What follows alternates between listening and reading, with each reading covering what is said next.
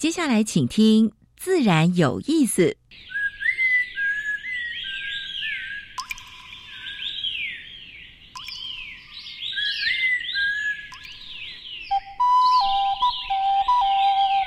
大自然是最能启发人心、最迷人的教室。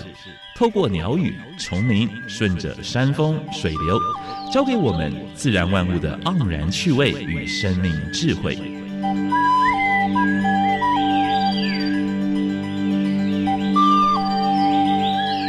走过来，走过来，仔细听，仔细听，自然有意思。有意思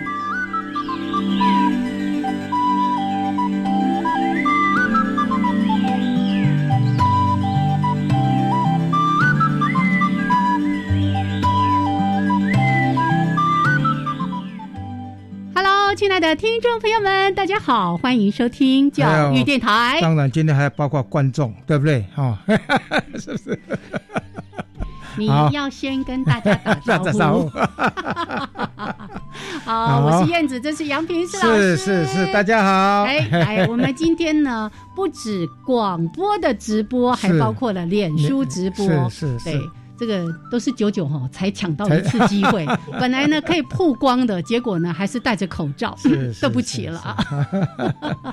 现在疫情还是蛮严重的了哈，其实全世界，全世界，我昨天看那个数字已经快两亿了，感染的那的人数哈。是是。啊，台湾今天是算降级日是。哈，但是呢，大家还没有解封哦，嗯，还是要步步为营，勤洗手，戴口罩，这是必备的。对，尤其双北地区对于餐厅用餐那个限制还是非常的严格，还没有开放内用。对对对对，好，这个要庆贺，等大家呢都觉得嗯够安全了。是哦，再好好来庆贺一下，好不好？OK，那真的非常的欢迎朋友们呢，在每个礼拜二上午的十一点五分到十二点加入到我们的自然有意思。那今天特别呢，有我们脸书的好朋友们，这个是燕子，那个是老老的杨老师，还有我们的来宾郑明明老师，对，他是科博馆的生物生物学组的主任，是是。大家会在镜头前面看到两个很可爱的哈。那那个标题叫“南安小熊安在否”？是安在安在。对，等一下我们可以跟来宾好好聊一下。对，这个。一要谈这个主题，杨老师就一直问我说：“嗯嗯，为什么在这个时候谈台湾黑熊？有什么特别的缘由吗？”好，我们待会儿呢，都把这些问题交给我们的来宾，好好跟大家来说明。那刚才也特别介绍了主题时间呢，邀请到的是我们国立自然科学博物馆生物学组的主任郑明伦郑主任，郑博士。哎，是是，好，跟大家打个招呼。各位听众，大家好。哎，好，你是第一个一开场就进来讲话的啊？是啊。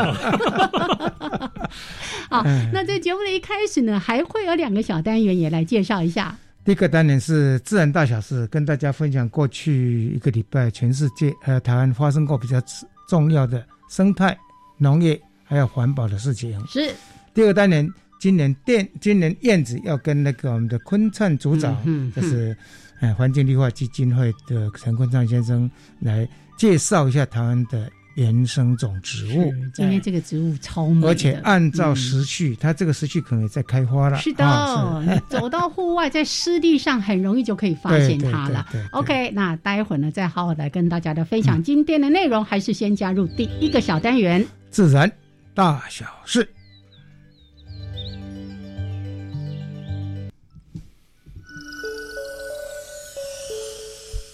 风声。雨声、鸟鸣声，声声入耳。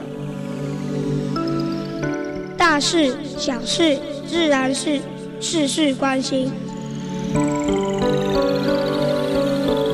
自然大小事。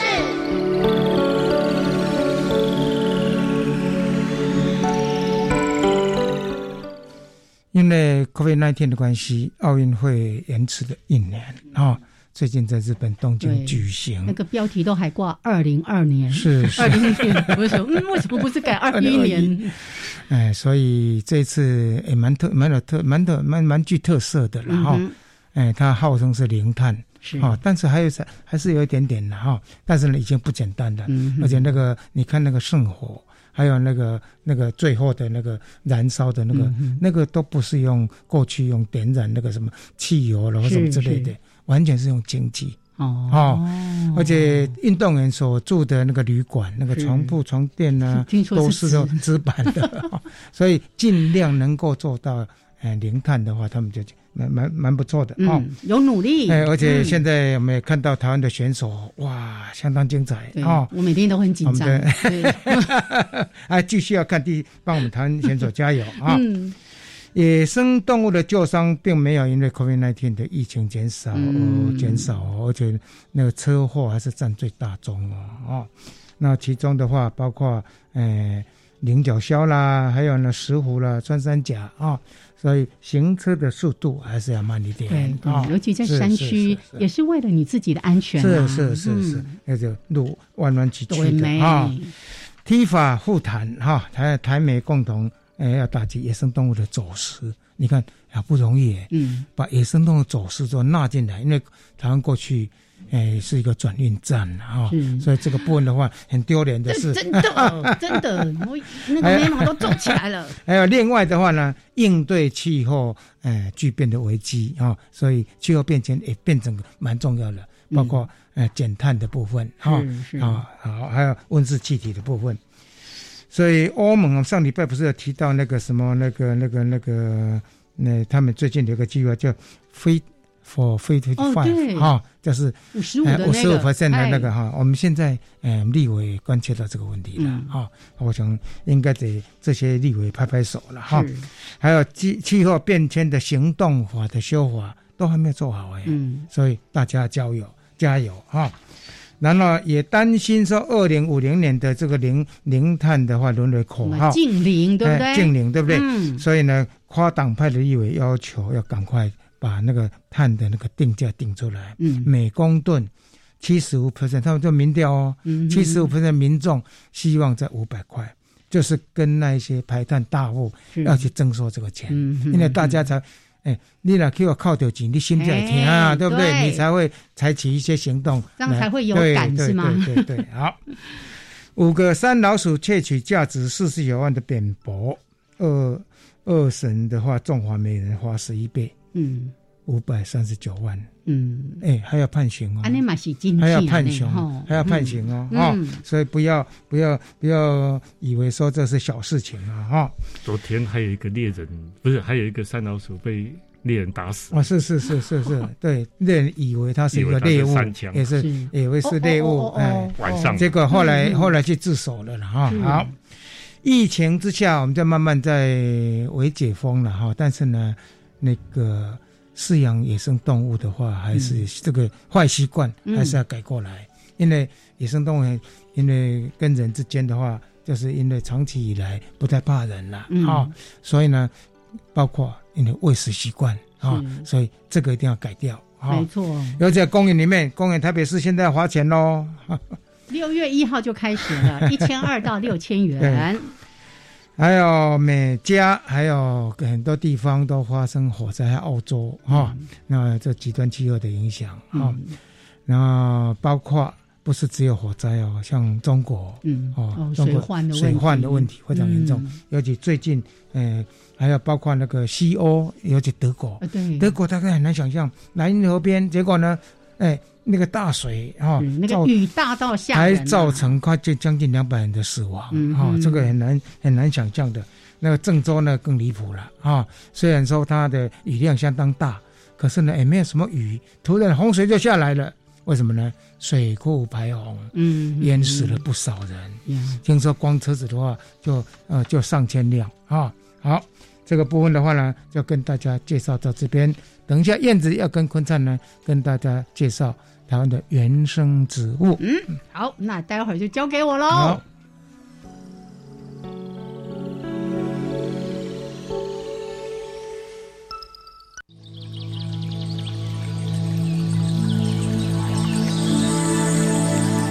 别的地方找不到，别的地方看不到，别的地方听不到。台湾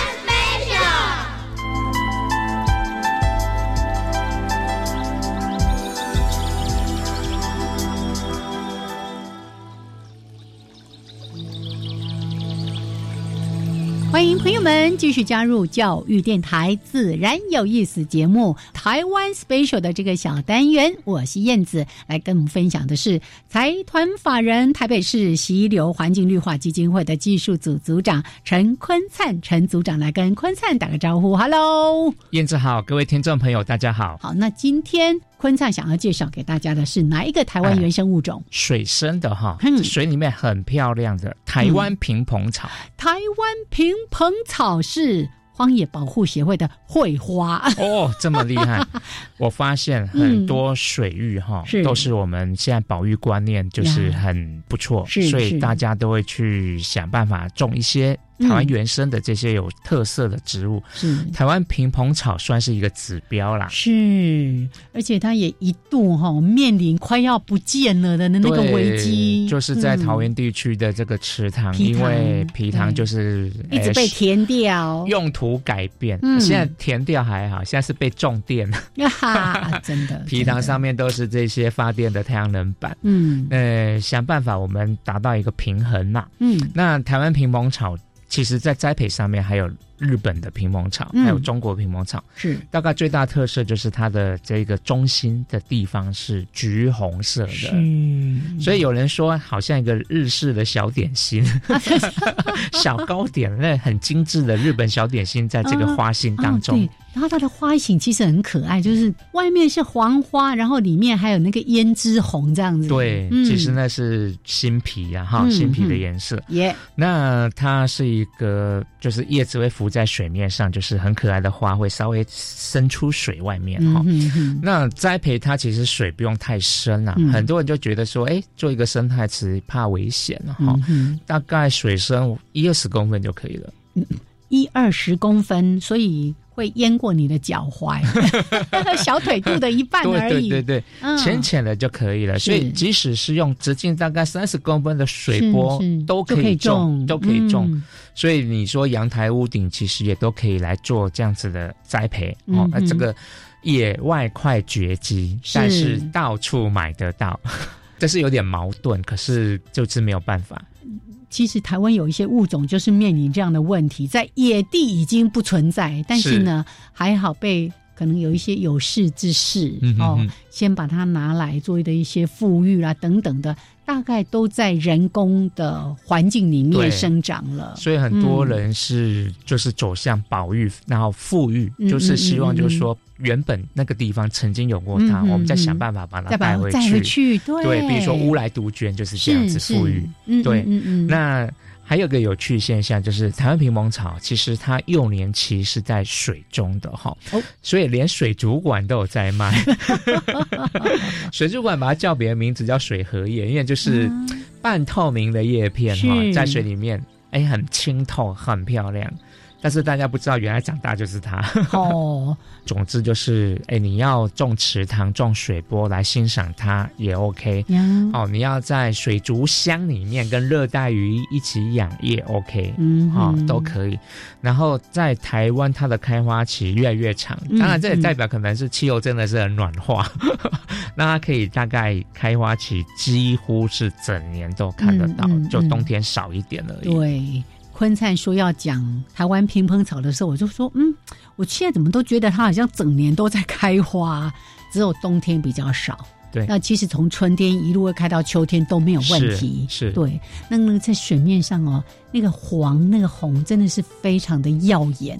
对，嗯，呃，只能说就是跟睡莲荷花比，它是可爱的，是呃 小型啦，可爱娇小一点。啊、对，但是那个水上黄花的东西其实比较少一点，是，所以它就变成那个点点黄色，啊哎、很凸显。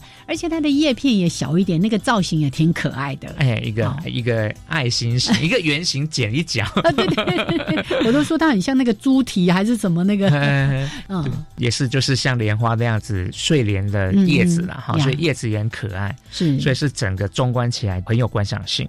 它是台湾特有的一个物种。对，哦台湾平蓬草是台湾特有的。所以我们一起来保育它。有机会呢，嘿，也把它埋一株回来种在家里面有什么样的水域非常美丽的对。嗯赏心悦目的事情。好谢谢坤灿谢谢。谢谢。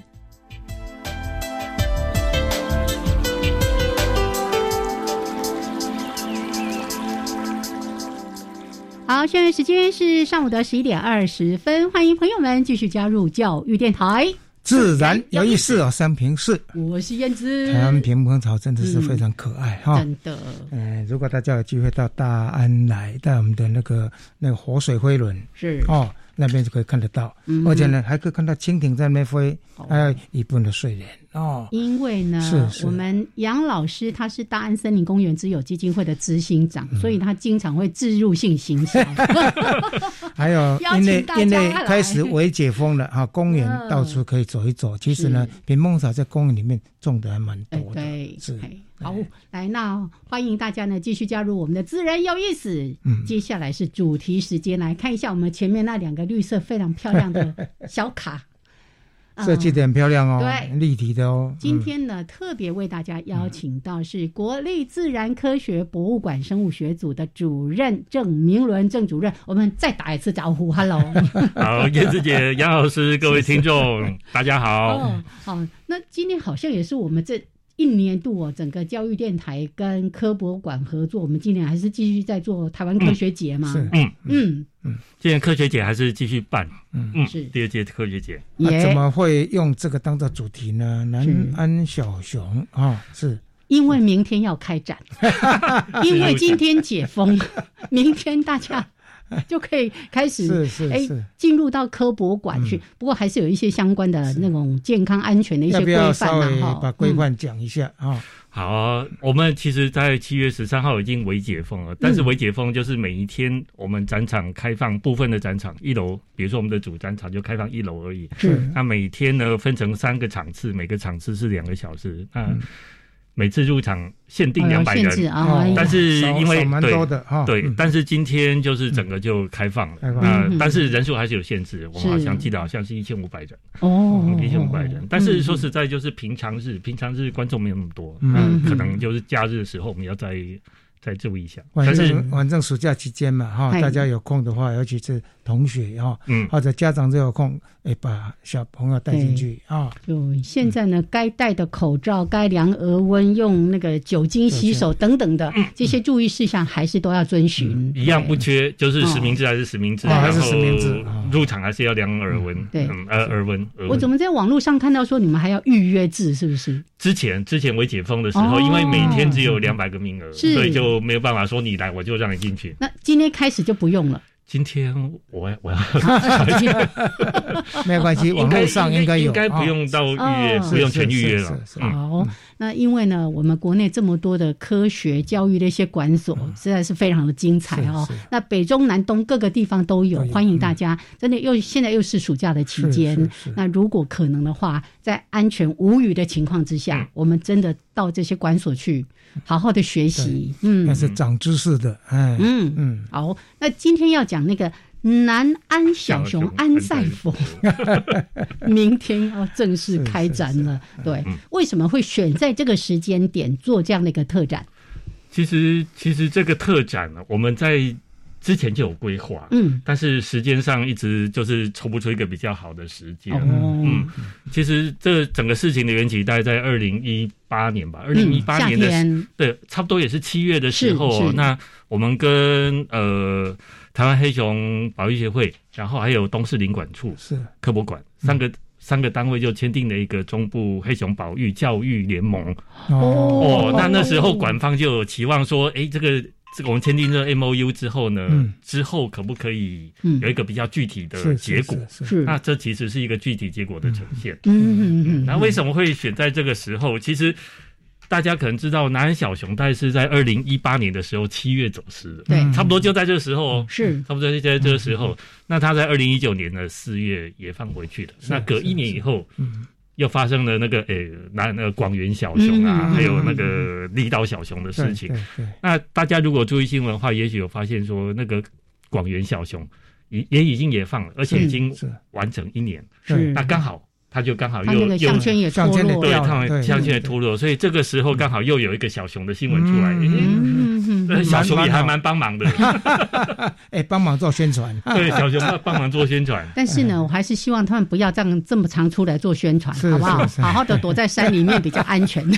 这只小熊是当年是跟在妈妈旁边，结果呢，妈妈不见了，嗯，所以就走失掉了。是是，还好就救回来。经过整个过程，等一下我们请郑博士跟我们谈这个故事，可以好好待会儿慢慢的来说。倒是呢，可以先说一下这个特展。这个特展很特别哦，因为我们都说啊。国立自然科学博物馆好像就是哇，就是哇，一定是讲什么黑熊生态啦，不是哎，我觉得他们这一次是充满了故事性，对对，充满了爱，对对对，充满了充满了大家那种善心的汇聚。还有，呃，产官学真的就是大家一起合作。我我觉得这个特展非常的不一样。嗯，这小熊这个故事真的我觉得很特别，因为过去我们在讲科学的时候，大家都会觉得说，哎，它好像硬邦邦，就是知识性的东西。长多大啊？对，但是比如说这个是一个关于保育的事情，嗯，大家发现保育的事情是跟人有关系。嗯，那你要让人可以行动，其实除了理智之外，很重要的一点是。大家的心，嗯，然后大家愿意拿出这个力量，所以我觉得小熊特展这个从故事出发，然后以爱为中心这样的一个出发点，我觉得反而可以激起大家更多的想法。嗯，他不是只是在告诉大家说哦，黑熊是怎样，那个过程是怎么样，然后也放回去以后，那效果怎么样？因为这些东西说实在，你去看书就有了。是，但是你如果用说故事的方法，用展示的方法，跟大家在现场讲。哎完全不一样。嗯嗯，对，对于保育这件事情，杨老师最有心得。我想上次那个黄美秀，我们也访问过他。他在节目中谈到黑熊，谈到最后，最终到最啊，眼眼泪眼泪就掉下来，闪闪泪光。看到我们陷阱掉到陷阱里面，那怎么去抢救？那抢救完又怎么去野放？然后呢，到山里面一群人去追踪他吃什么，嗯，他的 home range，他的那整个那领域行为到底有多大？那是相当困难的事。嗯，那能够让我们说，哎，我把这个善念要出来，说我也能够做什么，我能够帮忙什么？那。这个过程中一定要有故事来是是是，待会儿会听到这些故事，因为在这件事情上面，我们的黄美秀老师真的是非常让我们。对，他后来还出了一本书啊，这个什么 小熊回家，然后南安小熊教我们的事情 哦。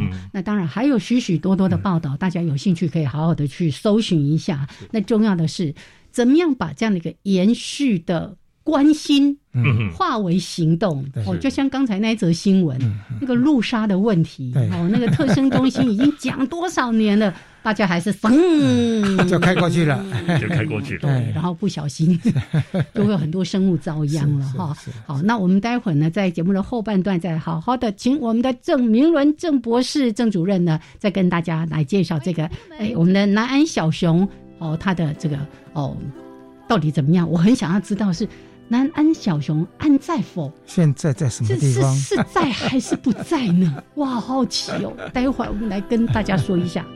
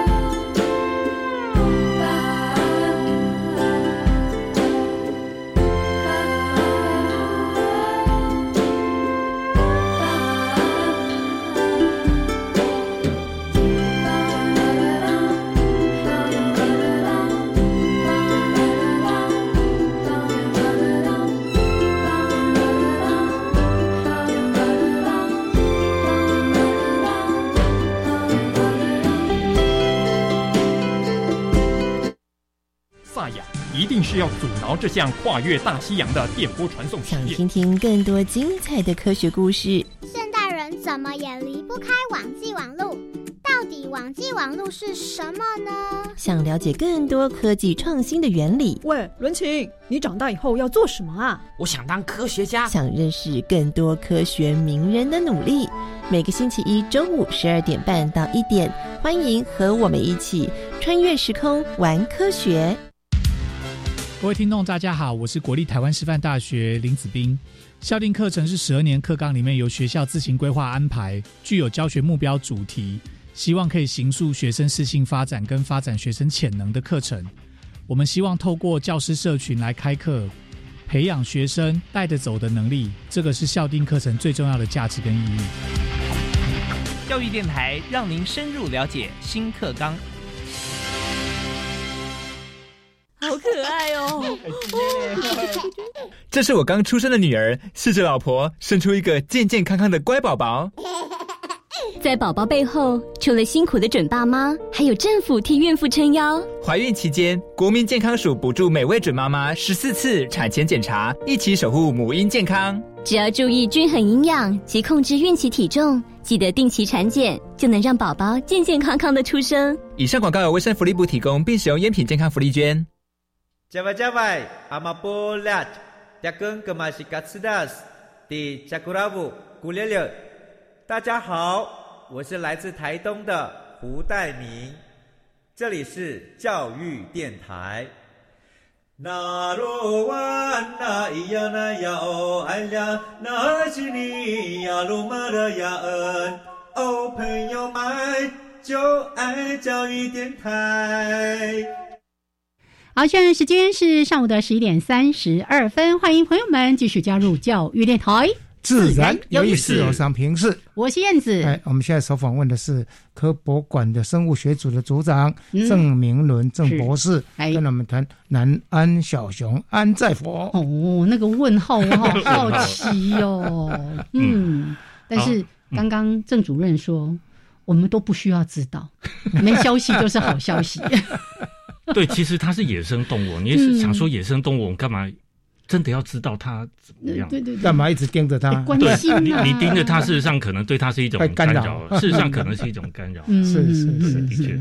好，那我们就回来，还是好好的来说一说，因为呢，今天也借有这样的一个访谈，邀请大家一起来关心，也到我们的展场来看一看。南安小熊的故事，嗯，好，那这个特展呢，我们明天就要开展了。那今天开始，科博馆大就全面开放，所以明天如果大家来管理的话，就可以整个展场都看到。那这个展场是在我们的阳光过道的一侧南侧，嗯。阳光过道在哪里呢？就是大家进科博馆以后，大家可能会记得里面有一只古灵石像的骨架，嗯，哎，就在古灵石像骨架的旁边，嗯，所以它的展场并没有很大，但是我们把它安排成一个非常温馨，然后一个很精彩的一个一个小的展示哦。那在这个小的展示里面，我们把它分成四个单元，第一个就是。哎，熊住在什么地方？就是哎，来自森林啊。那我们会介绍一下台湾中海拔、低海拔森林的这些元素。嗯，那第二个部分呢是人间落难，就是小熊到底怎么在这个地方走失的？怎么跟妈妈走失的？那第三个单元是讲说它的回家之路，就是我们发现这些小熊走失了，那现在怎么办？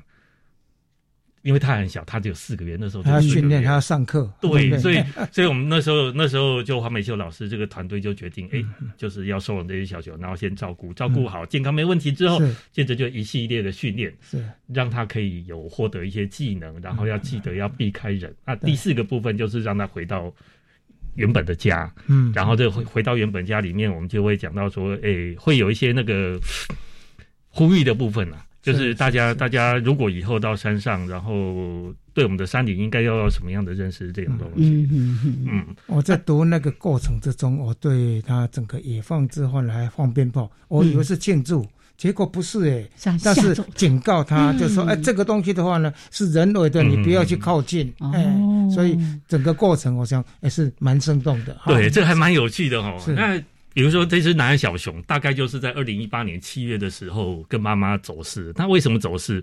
他们是大概七月十号时候，妈妈带着小熊，然后跑到南安瀑布附近。嗯，一大清早哦，一大清早跑南安瀑布附近。为什么跑到这个地方来？我们猜黄美秀老师猜可能是当地前一个前一天有人在那边烤肉，哦，东西很香，闻到哦，然后妈妈就带着带着小熊来来来，然后在这边找找东西吃，结果后来游客就进来。哦，那游客进来的时候，妈妈很紧张，所以妈妈就先逃跑，弃之而逃。妈妈先到跑，然后小熊很机警的，就非常机警的，就自己躲到树上去。哦，所以他那时候就一只小熊就走在那个南瀑布旁边的一些树上。可是还是有民众发现这件事情哦。那这个消息很快就传开，然后大家就知道我们的那个 Facebook 啊、Twitter 这些东西，对。对，然后就越聚越多人，越聚越多人。所以刚开始的时候，比如说国家公园。嗯，或者是呃国家公园那边，或者是林管局，本来是想说等等看看妈妈会不会回来，所以先暂时让小熊安置在，把它找到那些小熊，把它安置在一个小小的空间里面，结果小熊逃走了，对对，还挖洞。挖挖洞逃走了，挖洞逃走，然后等了几天以后，发现妈妈没有回来，然后小熊就在那附近躲来躲去，躲来躲去，可是后来发现就是它营养不良，然后拉肚子。是是是，然后就发现这样子不行，所以到七月二十四号吧，二零一八年七月二十四号就决定去把它收容，对，然后收容以后就先带到那个呃苗圃森林呃那个林管处的苗圃，然后安置几天以后发现，因为那边有一点点遥远啊，就是要照顾。很多很多要要很多交通时间，所以后来又决定说，就把它带到特生，在乌石坑，台中乌石坑的一个低海拔收容站。嗯，那那个低海拔收容站其实不是收容站，就是呃试验站。是，可是那个地方之前有养过几只台，有养过几只黑熊。是是是。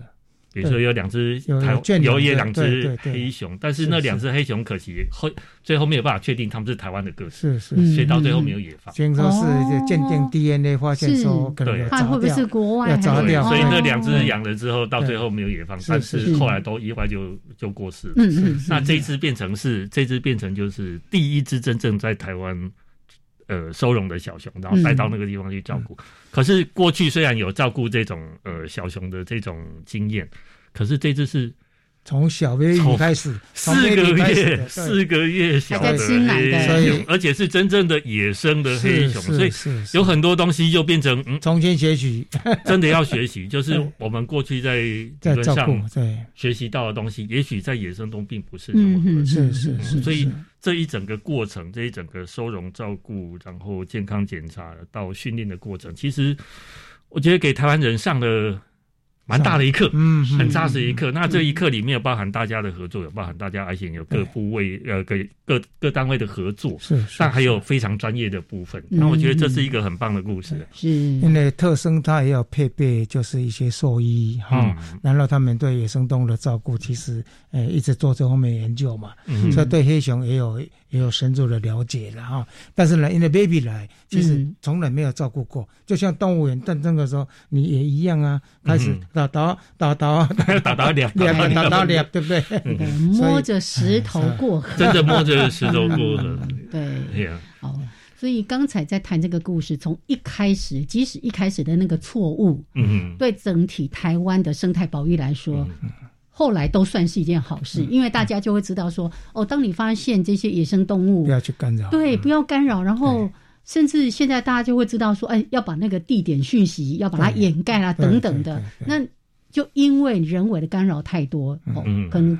推估有可能是这样子，所以呢，母熊一直都没有回来。对。那后来大家也学习到了，你看，到了后来这个广元小熊老师等等的一些问题，好像就处理的好的很多了。嗯，有经验就差很多。那像那个南海小熊这件事情啊，就是黄美秀老师后来立刻去处理这件事情。嗯。那有呼吁大家不要再宣传。是。你就发现大家真的还蛮自制的。嗯。就是他其实不是呼吁，他是出来骂人。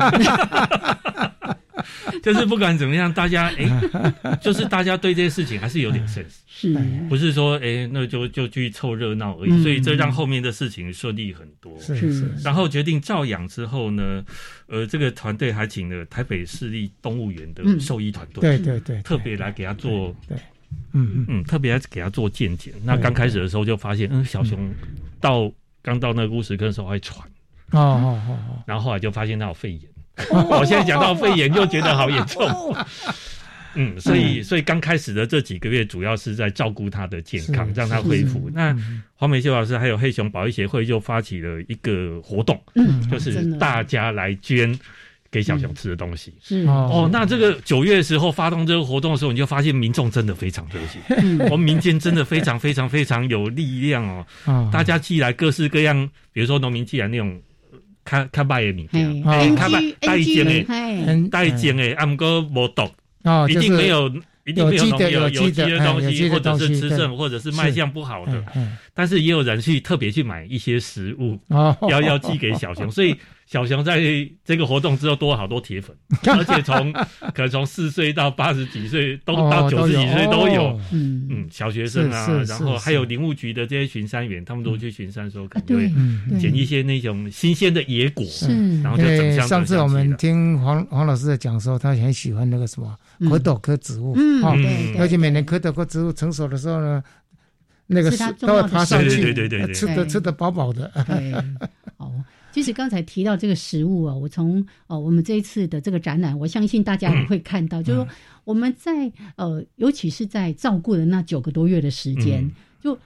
又怕它吃太好吃，以后呢 到野外去。挑嘴，对，然后呢又怕它以后不知道到底怎么去觅食，分辨什么是危险，然后人跟动物之间如何保持一个距离，是是，哎，我觉得那个都是好大好大的挑战。对，这真的是食物上，嗯，不是书本上的东西，因为你。收容它以后，你会发现你要好好照顾它，但是你又不能让它对人类产生信赖、依赖，对，不行。所以这 这其中的拿捏真的是大家大家真的是冷暖自知。嗯，但是我们人又很难，知道吗？那我们对小熊也是可能会有感情的，是，所以可能那个也要自己人要自制一下，对人要自制。所以其实这彼此之间都有点困难。嗯，那在像吃的这个部分呢？刚开始当然是尽量让它恢复健康，所以给它吃一些比较高营养的食物。但是这些东西也不能说是让它会变成偏食的。是是，比如说核果呃那个蝌蚪科的果实，诶黄美秀老师还蛮有趣的，他自己吃吃看。到底好不好吃？到底好，就发现嗯，我们排假。但是不管怎么样，就是要让小熊知道说这个东西要可以吃，所以就是把这个核果打碎以后，加到他的那个小熊粥里面，哎，小熊就必须要吃，让他知道说这个还是要吃。那是是。到了他的健康，大概在十月时候第三次健检，他没有问题，就身体在恢复健康。这时候就决定差不多就要把他带到，就是不是野放，就带到那个野生训练场。哦，现在中心十二，但十二月初的时候把他放到野生训练场。那到野生训练场之后呢，这才真正的开始。他在自然界应该要什么野化？对对对。所以那个野训场里面要教他教他避开人，然后哪些食物该吃，哪些食物不该吃，然后。团队还给他准备了一些活的动物，让他去试验，是是，比如说鸡呀，然后山羊啊，小猪，是，然后大家最记得的可能就是那只熊猫鸡，熊猫 鸡。那只鸡。对，团队本来是很善意的，因为他们从那个鸡舍里面挑出来一只嗯快要不行的鸡，就是活动力活动力很弱，然后毛快掉光的，被人家 picking order 打在最底下那个，想说帮鸡解决一下它的困难痛苦，可是，一放进去。放进这个喂食秀喂食场之后，鸡突然就跑掉，不见了，鸡就跑掉了。然后鸡就跑掉以后，一个月以后才回来。可是一个月以后回来，就好像变成另外一只鸡，容光焕容光焕发的另外一只，就是变成很漂亮的一只母鸡。嗯，但但是很特别是那只母鸡回来以后，小熊没有想吃它。虽然这期间小熊。有去抓了其他鸡，也把那只鸡吃掉。是，还有一张照片是有一只鸡脚在小熊的嘴巴里面，证明那个小熊会把活鸡吃掉。然后也会去抓山羊哦，就是把那个山羊啊什么的，然后啊抓野猪都会。所以其实这猎食的技能他需要练习，但是我觉得有一部分是他本。那它本能部分，比如说它会爬树，然后会在树上做巢，会把那些东西摇下来做一个平平的巢，这些都可能都是那个本能的部分。那比较要训练它的就是避开人，是。那避开人里面很重要的部分就是食物，因为他妈妈就是带着他来找人类的食物才走失，所以嗯训。那个教训还蛮大的。所以，比如说他们如果有给他到最后的时候，比如说煎香肠，嗯嗯嗯，哎，哇，好香好香，小熊会从树上爬下要哦，真的。会闻到这个味道，对，人都爬下去了。对对，所以他接近的时候就要让他学会，那怎么学会？嗯，鞭炮。哦，他靠近的时候，哇，小熊说怕一些等于诱引了哈，这是人类的陷阱了哈。对，然后像那个人类的那个铁的陷阱嘛，因为几乎都是铁做的东西，然后有一些是塑胶的钢索这些东西，那会让小熊去闻。可是他走到那附近的时候，下面会有一块大的铁板通电。哦哦，所以他闻到那个味道，有嗯，这真的是煞费苦心，因为在野外没有这种训练嘛，是是，可是要让他知道说这些东西要。要要避开。哇！对，我还看到一段用胡椒水的啊，回头喷罐。喷罐，嗯，喷罐，那不是防狼喷罐，意思差不多啦，嗯，意思差不多，是。是是。所以本来这些事情有熊妈妈可以带着他学习，对。对对。那人类要去当这个。代理保姆真的是 就像刚才呃明伦在讲的煞费苦心，是煞费苦心，团队真的以小熊的利益跟他未来能够在野外生存作为我们最大的考量，是哦，真的是真蛮让人非常不容易哈。就是这个团队从学术界啊，野外的，还有包括在在在园内在动物园里面照顾的啊，整套的啊，没错没错，好。不过我刚才哦，有想到一个很有趣的点，那只鸡不是本来很孱弱，被挑出来，后来变成那个小熊的好朋友嘛。嗯。然后为什么它一个月之后就这么样的容光焕发？表示大自然真的有很好的疗愈效果。所以。这段时间如果解封了哈，大家还是真的多到大自然去亲近这些山啊、水啊的哈。那当然还是保持人跟人之间的距离，还要人跟动物的距离要保持住，哎，不要喂食。对，望远镜带着，你就可以看得很清楚了。好，OK，来，待会儿回来继续聊。现在时间是十一点四十七分，待会儿回来继续哦。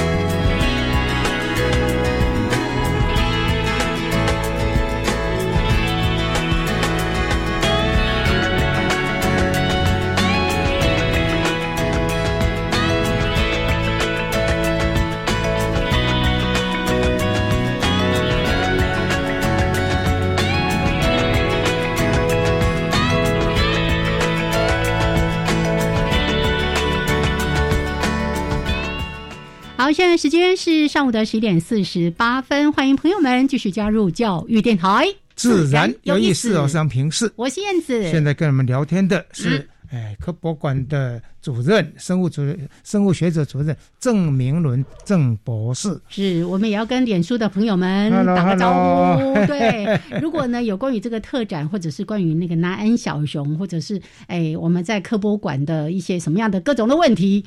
哎，主任挺得住哈，任何问题都可以来问他。证明了，发现啊，蛮会讲故事的，真的。而且他是我们非常重要的萤火虫的专家。对，但今天不是谈萤火虫了，我们就不要离题了。好，那刚才有说到，在科教馆这一次我们的这个展览其实很特别的哦，科科博馆对。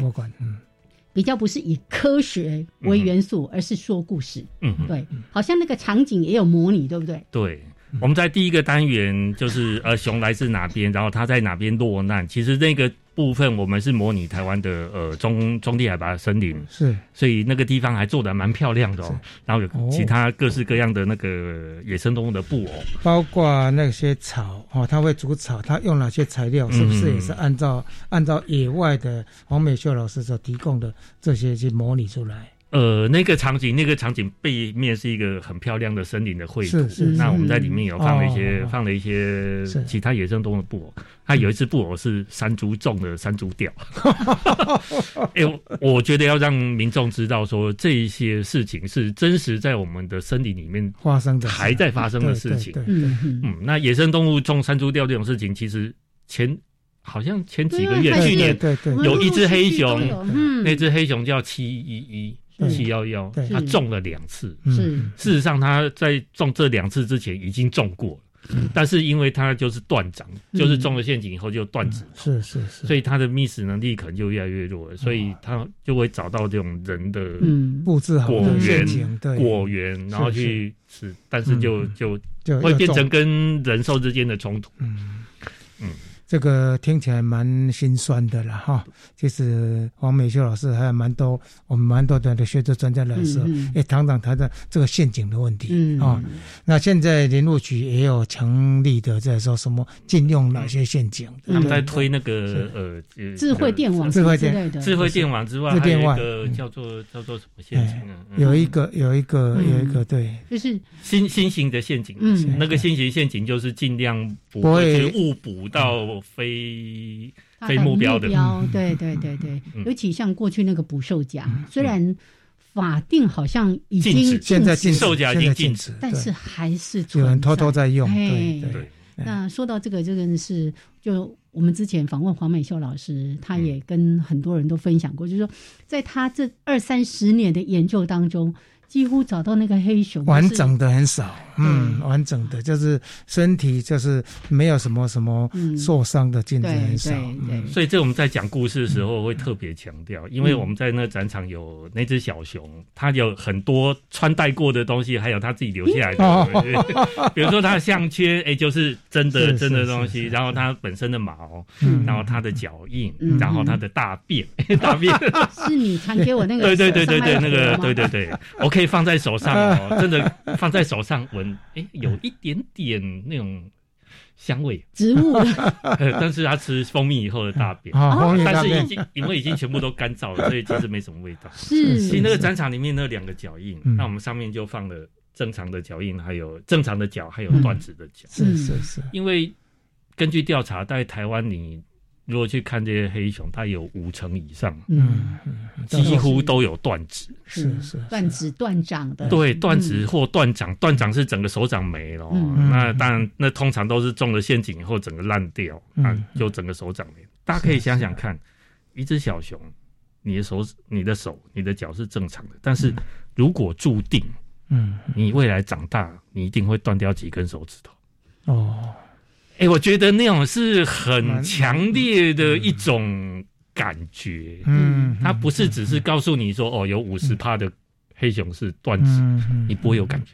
但是我如果这样子跟你讲，你长大一定会手指头就会断掉。嗯，哦，六。完全不赶快，很心酸哈，因为对这很心酸，攀爬还有觅食的，对不对？对他们小，比如说小熊爬树一定要用指头嘛。那他们长大以后，比如说他们打斗啊、自卫啊、抓动物啊，或者是做标记，在树上做标记，都要靠靠手掌，都要靠纸啊。嗯，但是你没有纸，那你觅食会有一定的问题，所以很可能这些动物就会去找人类的。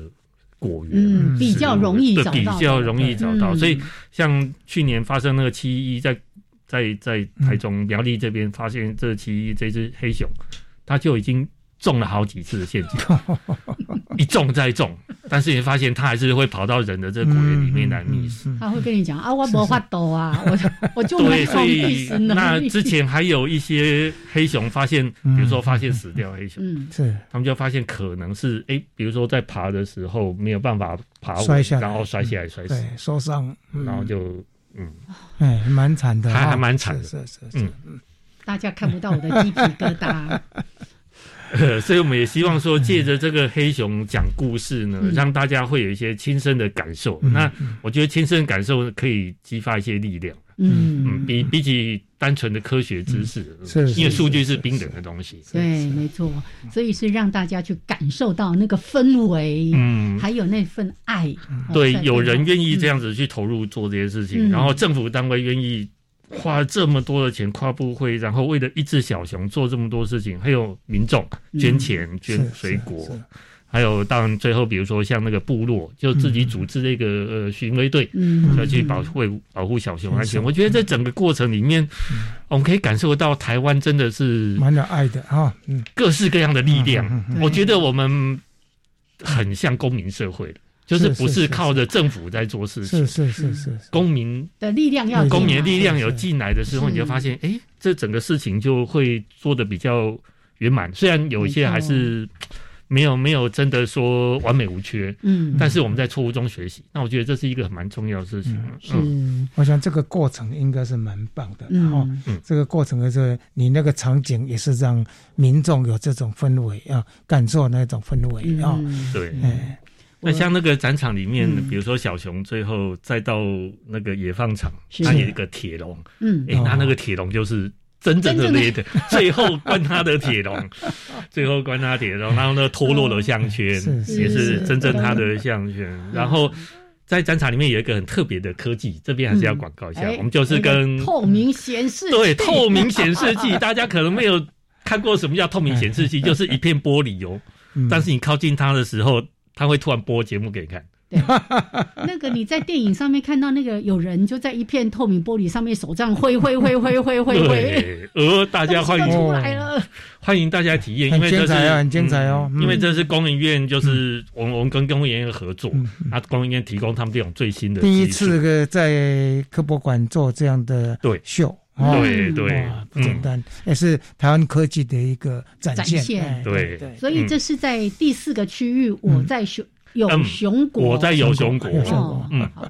为什么我在有熊国？这个有熊是有爱友善熊 的这个有哦。其实以前我们都会把它写成那个有没有的有有熊国，有熊市，当然就是有熊国。是。可是呢，我们有一次在开会的时候，人类学组的专家就说：“哎，这个有熊啊，那个有熊是是皇帝。”我就哦哦，好，那是不是改成那个有爱的有？很好，改得很好。我觉得要有这个有有善对对对，你才可能变成有对对对，这两个是相关的，真的是相关。濒临绝种的物种，好像全台湾按照几百只，两百到六百，两百到六百，非常少。你看台湾这么大的山林，只剩下两百到六百只，那。真的是要靠着大家每一份的力量，然后我们有这样的公民意识，有生态保育的意识，好，非常重要。来，最后两分钟，来做一下刚胸口部。我们有，呃，在七月三十一号跟八月十四号有两场线上的直播，对不对？嗯，那两场线上直播呢？七月三十一号的这一场是请到黄美秀老师。哦，那在下午，大家记得哦，礼拜六下午的两点钟。题目叫做“南安小熊布尼的”，呃，不，呃，不，就是他会直接跟大家讲说这整个故事到底是怎么样子。嗯，那八月十四号也是另外一个礼拜六，也是下午两点钟，这是请我们那个台北市，呃，台北市动物园的兽医团队来讲一下他们在这个整个过程里面一呃照顾小熊的一些经验，还有其他。呃，其他我们从小熊收集到的这些资讯，可以告诉我们哪些事情？嗯，在栖地啊，在自然环境这些东西，嗯，是哦。所以这两场的线上哦，这个虽然因为疫情让大家很多实体活动取消，可是线上活动可以让更多更多的人。